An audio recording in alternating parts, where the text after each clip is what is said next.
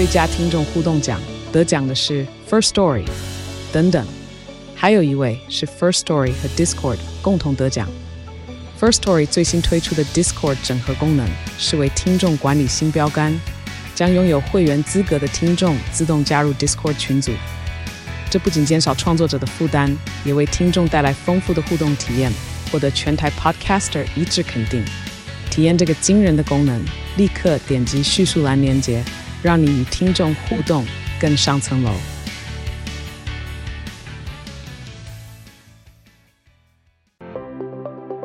如果你这个房屋的总价或是面积，以你这个区域来讲是偏小的，是偏便宜的，那你是你可能真的跌不到两三趴哦，搞不好还有可能会涨。一直在提醒大家说，这个呃利率哦，就联准会它要收伞呐、啊，那个资金行情呢，就是呃要反转了，那时候就要开始升息了，请大家要注意一下房市会降温。那以台湾的房市状况来看，台湾的房价主要被影响的地方就是资金这件事情，嗯，因为台湾的房地产体质其实不好，比方说像我们讲少子化，然后我们低薪嘛，然后就是房子其实供给有过剩。欢迎收听远见 Air，各位听众，大家好，我是主持人远见杂志副总编辑林让君。我们今天邀请的来宾是国际超级防重学院的创办人 Zack 李昌鹏先生，Zack 你好。嗨，大家好，我是 Zack。好，Zack 其实有个名号是这个房地产业界的蝙蝠侠，他也是这么期许自己是一个蝙蝠侠了哈。为什么嘞？其实我觉得蝙蝠侠有个特色就是。他平常默默努力做事，但是大家不见得会看到他。可是当民众或者警察需要他的时候，他就会跳出来，嗯、对，做到任何就是只要能做，他全部都做了。对，对，但他没有要求回报，甚至有必要的话去当坏人都可以。哎、欸，没错，而且你知道这个在蝙蝠侠系列电影，大家如果有 follow 的话，就可以知道说，其实蝙蝠侠他有一点点就是说，呃。舆论上面呢、啊，他就是可能也是枪林弹雨，然后受到很多的对，受到很多的攻击。嗯、那但是他还是挺身而出，然后在这个暗夜的时刻，这样。对，就是去出来做自己相信对的事情。其实这几年的话，呃，Zack 就是创立这个国际超级防重学院，其实也就是说，希望防重有一番新的气象，嗯、不是就是用一个就是呃话术。很古老的话术，就是说呃来不是说。骗人啊！就是说，这是来当成一个行销的噱头。那我们今天其实要破解一个房仲常听到的话术，就是说，哎，房价呢，它其实就是只涨不跌。你如果今天不买，之后一定会后悔。所以，我们这一期的主题就是：二零二三年房价会下跌吗？我们来破解房仲话术，不要再当韭菜哦。以前房房仲最喜欢跟消费者讲嘛，今年不买，明年更贵。对，对，所以大家就觉得哇，好可怕！我们也是这样被吓大的。我们也是这十几年才买房子的，都会有这样的一个，这常常听啦。所以现在也都是这个房贷族，我相信这个听众里面大部分人都是很有感的。这样，这个 Zack，因为他其实在有自己的这个 You YouTube 的一个频道哈，就是在上面也常常也会去预测一些房市的走向。那这次来邀请这个 Zack 呢，除了就是说我们最近有很多的这个打草房啊，或者是说房贷的一个。呃，政策出炉之外呢，其实也关系到说，其实 Zack 之前哦，就是他预测也真的有很蛮准的地方，我们就会觉得说他这个房市的风向球，我们再请他来。嗯、那他之前有预测到什么个有趣的事情呢？就是说，在二零二零年疫情一开始的时候，嗯、就有拍影片有提到说，可能之后会进行 QE，、嗯、所以呢，资金的行情有可能会带动房价的一个上涨。对，结果后来这几年没错啊，就是从二零二零年。一直到二零二二年就狂涨哈，就包括一些蛋白区、蛋壳区，我们没有想到的地方，涨幅都可能两两三成以上这样。那但是呢，就是 Zack 最近这个呃风向球呢，这个风向又 这个又又反转了，就是说，您其实，在二零二一年的下半年开始就。一直在提醒大家说，这个呃利率哦，就联准会它要收伞呐、啊，那个资金行情呢，就是呃要反转了，那时候就要开始升息了，请大家要注意一下房市会降温。结果没想到，真的，二零二二年。三月以来，然后这个呃猛爆式升息，又带动我们房价一连番的一个波动跟下降嘛，哈、嗯。Zack，您可以告诉我们说，为什么你会觉得说被当成一个房市的风向球？然后在两大预测又蛮准的。好，其实我觉得大家看房价的时候。有时候太过于复杂化了。嗯，很多业务员或是些房地产的网红会跟你说啊，影响房价的因素这么多，怎么可能只归咎于其中几个？这个就是一个话术，因为确实可能影响房价的因素百百种，但当中就是有两三个是非常非常重要的主因。那以台湾的房市状况来看，台湾的房价主要被影响的地方就是资金这件事情。嗯，因为台湾的房地产体制其实不好，比方说像我们讲少子化，然后我们低薪嘛，然后就是房子其实供给有过剩。反而不是土地越来越少，大家都以为台湾的土地少，所以供给会少。其实台湾的住宅是供给过剩的。哦，其实很多的问题都是它造成台湾房市体质不佳的原因。可是很奇怪，就是体质这么不佳的房市应该涨不起来，可是这二十几年来却几乎都一直在涨，大家不知道为什么。所以我们只要去看过去的数据，就可以发现说，啊，有三次的资金大泛滥的时候，台湾房价就立刻暴涨起来。而一旦升息或是把资金收回去的时候，房市马上就冷掉。对，就是反应就是这么这么的明显。所以就是资金泡沫带来的一个涨幅嘛。对对对，像最简最明显就是两千年初的时候，那时候呃前几年那时候有九二一嘛，对我们小时候九二一那时候房市很很差，然后再就是两千年那个达康泡沫，嗯，所以那时候房地产就非常非常不好。对，然后当时台湾的房贷利率平均大概是七趴多。所以政府为了刺激房地产，他做了一件事情，就是把七点五帕的利率降到只剩两帕多。但是这样的刺激一次降了五趴，还没有带来很大的效益，因为大家对房地产的信心还是不太足够。尤其二零零三年又遇到 SARS，就 SARS 让房地产降到谷底之后呢，政府就开始寄出多很很多那种所谓的呃补贴措施啊，比方说像以我爸爸妈妈的故事，我爸爸妈妈从九二一到 SARS 那差不多四五年吧，我们家真的是穷到不行。我的高中的毕业呃。我高中的毕业典礼当天应该拿毕业证书，对不对？对。我当天本来差点拿不到，因为我学费没有缴完。后来是有某一个房中品牌的老板，他跟我爸认识，刚好那阵子去找我爸聊天，知道我们家现在状况不好，所以就拿了三万块给我爸。这学校也是有点势利眼嘛？没有啊，他就一个结结案的概念啊。毕业典礼还不缴完学费，这样，所以我爸拿了钱转头给我才去缴。嗯，对。然后包含那几年我们家很多吃饭干嘛的都是靠亲友去接济，所以那几年的房市真的很差。我问我爸妈说：“为什么你每天都不去上班，都在家里打电动？”嗯，他说：“去公司没有人来啊，没有没有客户上门的、啊。哦”对，Zack 的爸妈都是房仲产业的，做三做三十年，嗯，所以那几年非常差。可是经过政府大降息，加上零三年政府开始刺激之后呢，我、哦、不一样喽。我爸妈说那时候房地产随便卖，你只要任何一个人走进那个房仲公司说我要买房子，你只要有正常的薪水，全部都可以买。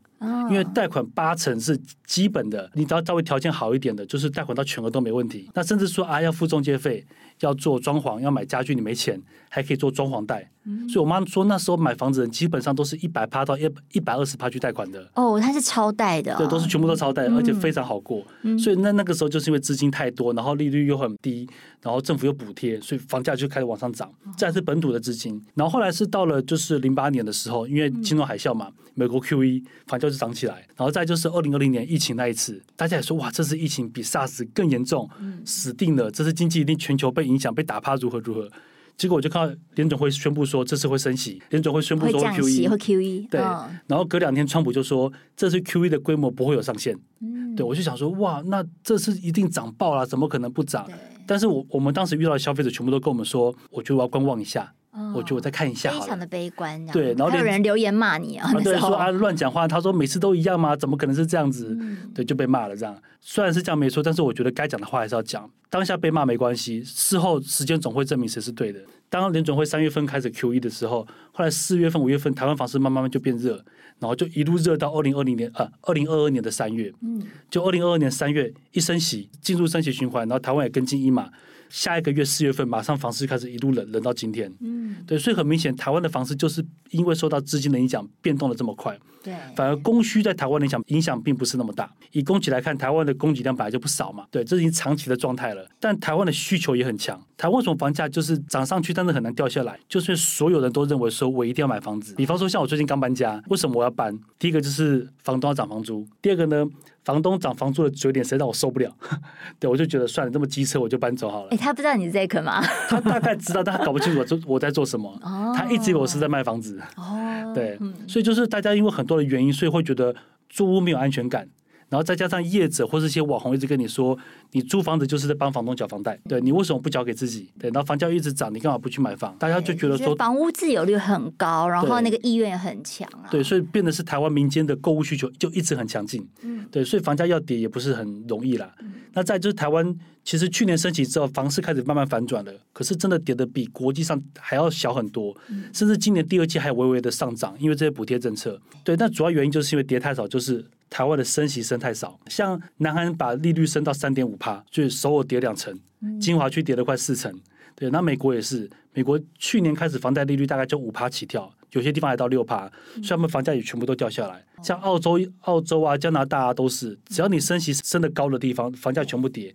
可是台湾有升跟没升差不多。对，因为大家知道说，就是过去几年，呃，就过去两年啊，嗯、就是全球就是以美国为首嘛，嗯、这个通膨率都是攀涨的。对，那时候攀涨到呃将近十趴嘛。对。所以大家才用这个呃猛爆式的升息，想要把它压下来。嗯、那但是这个不是只有美国，嗯，它也发生在比如说英国啊、嗯、澳洲啊这些现场，连台湾，对，就是这个物价的涨幅啊，嗯、珍珠奶茶一杯涨涨幅也是两三成，嗯、所以其实大家是很有感。这个物价的这个涨幅，这样，那所以就是说，这个呃，联准会它这个热钱收回去，嗯、透过这个升息的手段，嗯、所以它它的影响性也是影响到我们台湾的房地产哈。嗯、我觉得其实大家在看 Zack 有出一本书啊，叫就直接叫做《购物超级攻略》，嗯、大家可以认真去书店翻一下。然后它就是要来破解黑心话术，那、嗯、但是里面有个很重要的一个精髓是说，他教你怎么去看房市的基本的架构。嗯、那他说：“这个四大条件就是供给、需求、资金跟利率。对，那刚才这个这个帮我们提到，就是资金跟利率去怎么去影响到呃我们房地产的这个市场嘛？那如果说我们来看这台湾的房市，从这个移转栋数，因为这可有提醒，一定要看移转栋数，对，就是这个交易量的部分。那以今年来看的话，是二十八点五万的移转栋数预估值啊，预估是可能二十八万多。对，所以这个你觉得这个是？会创近年的一个新低吗？算是，因为二十八万在上一次二十八万应该是二零一七年左右的事情了，嗯，所以已经很久没有破跌破三十万。啊，从二零二零年 Q 一之后开始，就是一路都三十几万。最热的那一年是二零二一年，那一年是。我记得是三十四点八万，对对，所以将近三十五万户，非常非常热。嗯嗯，对。但是你看，去年就是掉三万户，今年可能预估要再掉三万户的交易量下来。哦，所以我常常会讲说，哈，一般的韭菜都会一直跟我讲说啊，价格好像没掉，价格没掉多少，而有些地方价格还在涨。但真正内行人都是看交易量，因为很明显就是，不管是今年的哪一季，跟去年同期相比，几乎整个交易量都萎缩差不多两成。对，所以市场变冷了，买的人变少了，而且大家都开始犹豫了，只有少数几个韭菜去买。所以就会少数韭菜的的成交价，就是这些价钱会把价钱拉高，这就是我们所谓的价量背离。否则正常来讲，你一个很冷的房市，不要说房市啊，任何的市场，只要你很冷，交易量冷清，你价钱都应该往下掉才对。对，就是量缩要伴随着价跌，它才是一个正常的走势嘛，对，对不对？对，但是初期都一定是量先缩了，但是有些人搞不清楚，他还以为会涨，他就去追高。就比方说，这个社区有一千户在卖好了。哦，或者说这个行政区有一千户在卖，只要有一个人他多花了十趴去买，那现在的行情就是多十趴，十家登录就撑在那里。对，可是他就就那么一户，就像当年台积电有一个人买在六八八一样。对，真的。对，所以很多人会讲说啊，什么台湾房市很特别，干嘛干嘛的。我都觉得没错，哦，你要讲台湾房市，或是哪个行政区，还是哪个建案很棒，我觉得都是对的。但重点是，好东西不见得还有值那个价。对，欸、你像台积电也很棒啊。你现在不会用六八八去买？对，没错，谁会用六八八去买？房地产也是一样的道理。所以再好的地点，再好的建案，你再怎么喜欢它。可是都不要去溢价去买它，因为没那个必要。也就是说，就是即便你要进去，嗯、呃，很勇敢的当韭菜，嗯、但是你也不要当最后一颗韭菜。对，我们在讲这个的时候，我们旁边的那个除了编辑香维就一直猛点头。嗯、他应该就觉得说，哎、欸，我们现在好像今年的房市从这个交易量来看，它是这个紧缩的嘛，哈，那房市应该是冷的啊。嗯、那但是房价还是那么贵嘛？刚才这个有帮我们稍微提到了哈，嗯、就是说，哎，总是有人去当韭菜，嗯、所以价格还是掉不下来，对不对？这还是第一年，但是通常到第二年就比较不是这样了。嗯、因为很多韭菜在这一两年可能差不多该买的也买完了，明年开始的状况可能是说，哎，好像实价登录在那边，屋主想卖，可是他卖不到实价登录，嗯，然后买方按照实价登录，他要去买，屋主也不愿意，对，就变成是屋主卖不掉，但买方也买不到，那实价登录就卡在那边。那虽然可能看到实价登录卡在那边，比方说一平八十万好了。可是你这个社区成交一瓶八十万，但现在就是没有人愿意用一百八呃用用八十万去买它，那就代表这个八十万的行情是虚的。什么叫实的八十万？就是我屋主一丢八十万出来，马上被买走，这个才叫实行情。可是你挂售了半年八十万都卖不掉，那这个行情就是虚的，你还要去参考它吗？对，所以我们才讲说，一定是先看量，有量才有那个价。好，就像一个社区，可能三年内就成交那么一户，那那户万一特别高价。也不合理啊，因为它不是值得参考的对象。嗯、搞不好它里面花了五百万做装潢，对之类的。搞不好那间是蔡依林住的，不一定。是哦，对，这都是极端值啦哈，嗯、我们要非常的呃小心这件事情。那、嗯、但是如果说我们现在已经感受到这个呃房市比较偏冷了，有没有什么样的一个参考值？例如，就是说蛋黄区、蛋白区跟蛋壳区，嗯、它在未来这个呃两三年的。嗯跌幅可能是怎么样的走势啊？好，我觉得可能总体来看的话，我比原本预估大概呃平均跌幅大概会落在十趴左右。蛋黄区跌少一点，那蛋白区跌的多，那蛋壳区可能就很很风险很高，因为像台湾有些蛋壳区已经面临到所谓的灭乡的风险，嗯，就整个乡村没什么人住了，可能只剩五个十个人在住，这种地方就是郊区的然后偏远乡镇的，就这些蛋壳区。对，那综合起来的话，可能我觉得预估大概可能会在十趴左右这个跌幅。但是这个东西还是要去看差异，比方说越好的地段它跌的越少，可能蛋黄区就跌不到五趴，有可能蛋壳区跌的多。再再来，除了地点之外，下一个是看你的房屋总价。如果你这个房屋的总价或是面积，以你这个区域来讲是偏小的，是偏便宜的，那你是你可能真的跌不到两三趴哦，搞不好还有可能会涨，因为小平数这个东西需求比较大，因为当房市差的时候，还愿意买房的人都会比较保守，然后钱不会拿拿出那么多的预算。所以在预算有限的情况下买低总价的，它的需求就很强。低总价那种套房甚至两房，有可能不跌反涨，这是有机会的。好，还是要看它原本的机器怎么样。是是。但如果你买的是大平数，嗯，我就建议你慢慢看，尤其是你买的是蛋白。大平数大概就是三四十平以上。呃，应该说三四房以上。哦，三四房以上。对对，通常三四房以上，尤其四房以上这种平数比较大的，嗯嗯。哦，最极端就是豪宅。你通常总金额越高的，在房市差的时候，它跌幅是最大的。我们一讲极端，只讲豪宅来讲，豪宅就是典型到空头市场没人买的东西。嗯、对，一买就是好，我我砍个八折，你不卖没关系，因为你找不到其他富豪来买。对，对，我们富豪就这么一点点。因为就金字塔顶端的那些人，对，那这些人对也很聪明。哦、对，你是现在市场不对嘛？你还要按卖那个价，我不愿意接受啊。但你又没人可以可以接受，我要接受我就我就打打八折。嗯、所以像豪宅他们就会这样子。那一般高总价的房子其实也是，因为房市变差，大家就拿不出那么多钱，或是比较不愿意投那么多钱进去。高总价的房子基本上在房市差的时候，跌幅是最大的。嗯所以简单来讲，就是先看地点，地点越好，跌幅越少。再就是面积好或总价，总价越低的话，它也是跌幅比较少的。那我就跟一些粉丝讲说，如果你真的只是要叠等叠价的话，蛋黄区的小平数你也不用叠太多，不用等太多啦，看到适合价钱 OK 就就可以买了。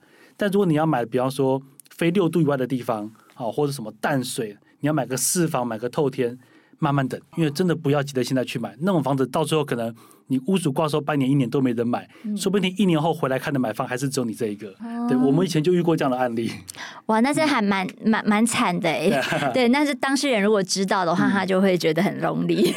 没有，因为高总价的东西在市场差的时候，就真的大家都不愿意出手。了解，嗯、对。那其实像这个也有呃提到说，嗯、空头市场其实基本上可能就是自助客，就是买方的市场，对，对不对？那但是这个空头市场有没有什么样的指标来判？我觉得很有趣的是，你那时候有提到，呃，好像是一个是二十五万的这个整年度的移转动数，另外一个就是房仲代销倒闭潮，这个蛮极端的。哦，这个应该算是比较偏谷底了。嗯，好像空头市场其实现在就是应该说，其实从去年下半年第四季开始就已经算是空头市场。空头市场最明显的就是交易量开始萎缩，而且萎缩不是什么三趴五趴的萎缩，是一次掉十趴二十趴以上这种大幅萎缩。嗯，对，那表示大家不想买了。然后也卖不太掉了，这是空头市场。那我刚刚讲说，为什么我说二十五万户，或是说房东倒闭潮这种是一个底谷呢？因为二十万户是真的代表说真的没什么人买房了。对，上一次二十五万户是二零一六年，就是联准会那时候升息加缩表，对对对。然后台湾又第一次丢出那个房地合一税，嗯，所以大家哇，当时信心真的很差。呃，现在的话变得是说，你如果说明年或者后年有机会到二十万户，那就代表。市场上真的没什么在买房了，可能这些屋主要卖的人里面百分之九十还是心态比较高，但当中一定会有十趴或是五趴的屋主，他会比较有急售的意愿。你只要能够找到这样的屋主，你就可以买的很便宜。市场上没有买方嘛，那大家都要竞争少数的买方，这时候你是买方，你就是最大的，对，就有这个让利或是溢价的一个大幅的空间了嘛，哈。可是消费者比较不会去注意到交易量了，因为新闻报它也会也没有敏也不会敏感说哦，二十万户是高还是低，这我们没有概念。嗯嗯。但是如果你看到新闻开始讲说房仲开始倒闭了，一家接一家的收，房仲下班兼职跑 Uber 啊，然后什么代销歇业潮，代销什么叫苦连天，建商说手下手下留情，这种大家都在哀嚎，而且确实看到就是业者都在减少的时候。那就真的可能是一个很低谷的时候。哦，这个标题都已经很悲惨，帮我们下好了。对，因为当年新闻都是这样报。哦，是，所以大家可以多留意了哈，这确实是一个很重要的讯号。那但是如果是要讲那个量变少的话，其实我觉得真的是可以去做一些同期比较。比如说今年上半年呢，我呃这个全国的房屋移转栋数大概只有不到十四万，那如果去年同期就是减了将近两成左右。哎，我觉得很两成很多呢，消失了二十。对对对，打八折了。没错没错。那像这个呃，就是之前你有提醒过说，我们以前呐、就是在谈到房地产的时候，都会说 location location location，、嗯、对不对？那但是你现在要提醒大家 timing timing timing。嗯。那所以如果我是一个呃有刚需的自住客，我是一个买方的话，嗯、那这个 timing 是什么时候会好呢？好，其实我觉得要分两个层次来看，因为通常 location location 它讲的是房屋的保值性。就差的时候，它的保值性，比方说蛋黄区这样子啊，或者是说好的时候，它增值性会比较好。但是这个是比较偏投资角度。可是针对纯自住客，我都会常常讲，自住跟投资一定要切开来。消费者都会想买一个投资兼自住的房子，不太可能啦。嗯，对。那以纯自住客来讲，我反而觉得是说，timing 跟 location 都不重要。比方说，像我就喜欢住台北市、住新北、住市区。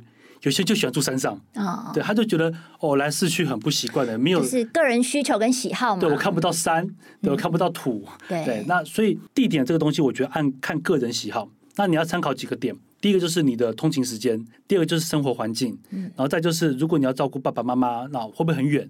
那尤其是年纪大的长者，我建议你一定要住市区里面，对因为很多台湾人就是华人吧。多久？我年纪大了，我去乡下退休啊，去归隐山田呃田园生活这样子。但你会不知道是，当你生病的时候，那个救护车晚个五分钟十分钟来，结局就不一样了。对，所以年纪越大，你越往市中心去住。所以年纪大的要考量你附近有没有那个大型医院，好像国泰啊、台大这种大医院，看有没有，绝对不是只能是个小诊所。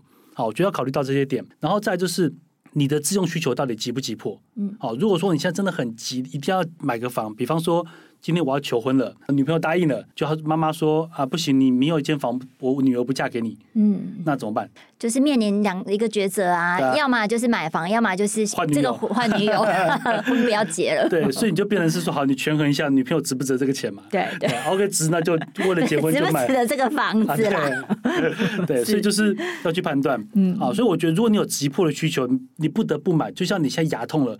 你不会去跟牙医说，我觉得这个治疗不对，我觉得这个药不好，不会挑三拣四。对，我觉得挂号费太贵了，不会，你快痛死了。所以你只要强烈的需求，你就该立刻买。那再就是说，这个房子是不是很稀有？比方说这个房子哇，离我公司、离爸爸妈妈什么都很近，各方面都很适合。可是我好久没看到它有释出了。那这种房子通常贵一点你也该买，对，即便是稍微追价，因为没办法，你是自住客。好，那最后一个第三点，我觉得是说，就刚刚讲的第一点，你的需求要急迫。第二个房子要很稀有，嗯，第三个就是你在缴房贷的时候，这个房贷支出，而且是加上本金的支出，不要超过收入的三分之一。哦，就是我赚一百块，我可能就是拿三十三块来缴房贷，这个就最多了。对，对，最多也许你可以到三十五六块，也很惊了。嗯，可是你只要一旦到四十二趴以上。你的生活就会被影响到。OK，好，然后如果你只要超过五五十趴以上，甚至六十趴，那你就是一个乌奴生活。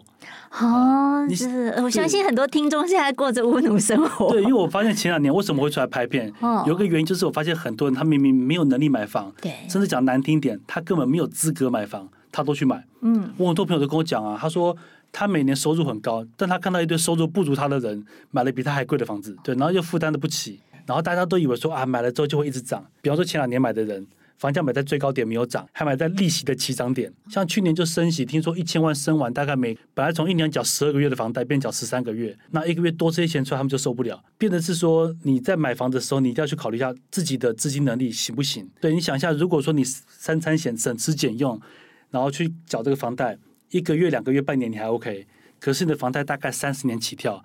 你人生最精华的三十年都要去过着这种省吃俭用的生活。对，我记得你有举一个例子，是说那个多等一个月，嗯，你可能就可以就是卖价就可以少一百万。对，那时候是他那个是。不知道哪一家报道讲的，然后我会把引述过来。嗯嗯。那他讲的是台湾台北的平均房价，好像那时候一平掉了两万多块，隔一个月而已。所以他说以平均四十平台北的房子来讲，就掉了一百多万。嗯嗯。对，所以是这样的概念。对，一百万就可能是哎，有的人年薪都不到一百万，但是你只要好几年，没错，你只要再多等一个月，你就可以少一百万的这个房贷支出啊。哈、嗯，所以我就跟他讲说，如果你不急的话。租屋绝对比较划算，嗯，因为我们以房子来讲，比方说像我现在租的房子，我一个月缴两万八，房租才两万八千块，可是我房东一个月缴房贷缴五万多块，对，那这就是你看我就多两万多块的机会成本，那这两万多块我可以省下来去做投资、去做创业、做其他的事情，让自己变得有钱。可是如果我收入不高，我我就五万多块都拿去缴房贷了，我这辈子看到任何的投资创业机会全部都要放弃。甚至如果讲讲难听一点。我是屋主，结果这个社区几年后房价掉了，打八折，我也没有没办法去买了。哦，对，因为我资金全部都已经在没错这间很贵的房子里面。大家真的要去这个呃，好好看一下这个机会成本啊，不要把它变成是一个沉没成本。绝对不要相信业者讲说，你缴租金也是交给房东，为什么不交给自己？哦，因为你缴租金跟缴房贷大概是 double 的差别哦，差异。是，所以还是要看一下自己的这个呃这个所得。嗯，没错。对，就是叫房贷所得比还是蛮重要的哈。而且要记得，很多业者会跟你讲说，他会用利息去跟你讲。比方说，你缴五万块的房贷里面，可能只有一万块是利息。他就说：“你看，你收入可能六万块，这一万块是利息，还好啊。”但不对，其实真正的房贷所得比是要连本金都算进去，因为你的本金在你房子卖掉之前，你就是每个月都要缴，它就是一个支出。所以千万不要被业务员骗说什么只看利息。对，没有，你房贷所得比一定要看本金。是啊，因为怎么可能你买房子只缴利息不缴本金的呢？你总是要有还的一天嘛。对啊，对，那就如果啦，我现在就是哎、嗯，也没有这个迫切的需求，我就可以等哦。嗯、对，慢慢等，慢慢等哦。那我要等到什么时候，我再来出手或者物色这个物件？我觉得如果以买方来讲的话，真的不急。我都以从很久很久以前就讲，我都建议二零二五年以后再看。二零二五哎，现在二十二零二三而已，等于就后年。嗯，对，因为我觉得还有两年呢、啊。对，只剩还有两年。但是想一下，这个房子买下去，我们可能要缴三十年的房贷。哦，既然你要一个这么长的时间，那我觉得多看个一两年去观望，买一个比较好合理的价格，合理。所以你可以做两年的功课啦，好，慢慢的看物件。对，慢慢做研究。就像、嗯、我觉得就像女生谈恋爱一样嘛。嗯。今天我要结婚，我绝对不是说啊，我觉得今天我要结婚，我这个月赶快找个对象。不是嘛？也是花个这么多年多去认识人。对，而且闪婚通常都有悲剧。对，所以就是你要慢慢慢慢去研究，多接触人才知道说哦，什么男生是适合我。对，比方说，我本来以为开朗男生、爱讲话男生比较比较，我比较喜欢。嗯。交往才发现啊，我不喜欢油嘴滑舌的，我喜欢老实一点的，也有可能。所以我们必须要在这个过程中去了解自己适合什么样的对象。房子也是，你在这几年会发现说，哎，好像真的房价慢慢慢在往下掉了，价格越来越软了。去年屋主愿意降两趴，今年愿意降五趴，明年降十趴，那我为什么不过几年再买就好？嗯、而且等的过程你还有这么高的机会成本，好，所以我真的建议大家，这个房子少说是要缴三十年以上的房贷，那你就不要急于在半年一年内做出决定。好，除非你很急迫需求，另当别论。对，否则就慢慢来就好。那你看，我们如果说呃，房市两波档期嘛，三二九，哎，今年真的还蛮惨淡，对不对啊？那九二八，您觉得怎么样？我觉得会更惨，因为呢，呃，第一个就是平均地权条例嘛，嗯，七月一号之后就是那个预售屋买了不能再转售了，所以还抱有一丝希望的人，或者说。啊，一些自住客，他希望未来有什么状况，他有个退路的人，他在七月一号之前就赶快先买了。比方说，万一我买了之后，后面缴不出房贷，我我被裁员了，无薪假了，我还可以去把它转售掉。所以很多这样的需求，或者一些少数要投资的人，七月一号之前都买了。但下半年之后呢，就是要面临到选举前的观望啊。因为无论是谁当选啊，在选举之前这半年，大家都会觉得说有利多啊。对，可是我再看看一下，会不会？他、啊、那个谁当选就跌了啊，谁当选会涨？哦、会观望。对，大家都会有自己的想法，所以选举前那半年房市都一定很差。嗯，我认为今年九二八一定会比今年三个九还要更冷。哇，这是另外一个预言是吗？所以我才反而会说，就是房市越不好的时候，买房就越值得去观望看看。嗯，因为当九二八档期不好的时候，那等于说十月份销售量不好，建商会有个心理就是，哇，怎么办？连九二八我都卖不好了，我下一个要再等到明年的三月份，哦，又要再五六个月。那今年的营收怎么办？股价怎么办？好，或者股东的这些分红，嗯，对之类的，是对，那那怎么办？所以为了要出刺激这些东西，他们一定会有一些优惠，会慢慢释放出来。比方说，他会跟你讲，我房价要涨一涨涨五趴，涨三趴喽。可是我有这个那个那个一大堆优惠，嗯，啊，那这些优惠呢，可能都会写在保密条款里面。你年底再去看房子，尤其第四季的时候，有可能会看到预售物价格微微的上涨，但是建商跟代销会释放出很强烈“我愿意降价”的讯息给你。对，就你来试试看嘛，你出个价试试看嘛，有机会啦。那在明年一月选完之后，会是什么样的走势啊？我觉得选完之后会变好一点啊，因为。选完之后，不是台湾房市本质体质变好了，对而是因为选举完了，很多人会觉得很开心的，因为有人选上了嘛，uh. 所以蛮多人会很开心的。那这个时候就会带动一些信心，他会认为这个国家前景会比较好，于是就进去买房。哦，就信心是偏乐观的。对、哦、对，因为反正不管谁当选，一定是票多，多数人，多数人，嗯，对。会 happy 一点啊，对，所以当他们 happy 完之后，哎，OK，我出来买房，再加衔接到三月份可能会有那个三个九档期，也许选后的回温会稍微拉起来一波。嗯，那我就建议在这一波的时候，其实屋主你可以卖房，但买方、嗯、卖方可以试出物件，对，卖方就赶快去卖。哦，你那你买方就不要在这个时候进去淌这个浑水啊，因为这时候会有很多的很多讲难听也是韭菜啦，我就追高，我就因为谁当选我爽，我就愿意买，一定会有这种人。那这种人把房价就拉高了，你再去。去后面要说要砍价，就会很难砍。嗯，对。但我觉得明年这个可能还只是一个比较嗯小幅度的回温，可能比较大的一个信心回温是在于明明年联准会会不会降息这件事情。哦，OK，可以期待。对，因为这个降息就是宣示告诉大家，我升息结束了。嗯，而且我现在觉得我要开始调控一点点了。那不管怎么样，至少全球的经济不是在升息循环里面了。这个时候，全球的信心一定会起来。对，而且重点是热钱变多了，有资金活水进来了。对，可是变的是说，虽然资金活水有变多，但总体的资金量还是变少。嗯，因为联准会从去年开始就一直在缩减资金的规模。哦，没错，没错。对，所以。虽然它降息会把一些钱从银行逼出来，但其实跟前几年那时候大多头 QE 的时候相比，资、嗯、金的规模已经少很多了。对对对，对，现在只剩下缩表缩的非常的严重。对，现在我记得只剩下日本还在 QE 啊，他就不信邪，他就是要想办法拼通膨。对对对，对因为他真的还在失落当中。所以我觉得，如果你是屋主的话，选后回温可以期待一个。还有就是听到联准会说什么时候降息，这个新闻一定是到到时候满天报了。你只要屋主看到这个讯息，就赶快去卖房子。嗯，那买房你就那阵子先忍一下，好，不不急就忍一下，不要那时候进去，因为我们常常讲嘛，人多的地方不要去。巴菲特也讲。别人贪婪，我恐惧。对，所以人家在贪婪、在疯抢的时候，你就不要进去跟人家抢，对，就不会吃到亏。而且就是真的是买方是真金白银要去跟他把诺，对，是一生都要就是说嘎进去的。你想，这是三十年，尤其像最近还有些青年贷款的，还到四十年，对，这是都要考量很长远的事情。没错，千万不要两三个月就做决定了。对对对，千万不要这么的这个着急了哈。感谢这个帮我们做的这个提醒还有总结。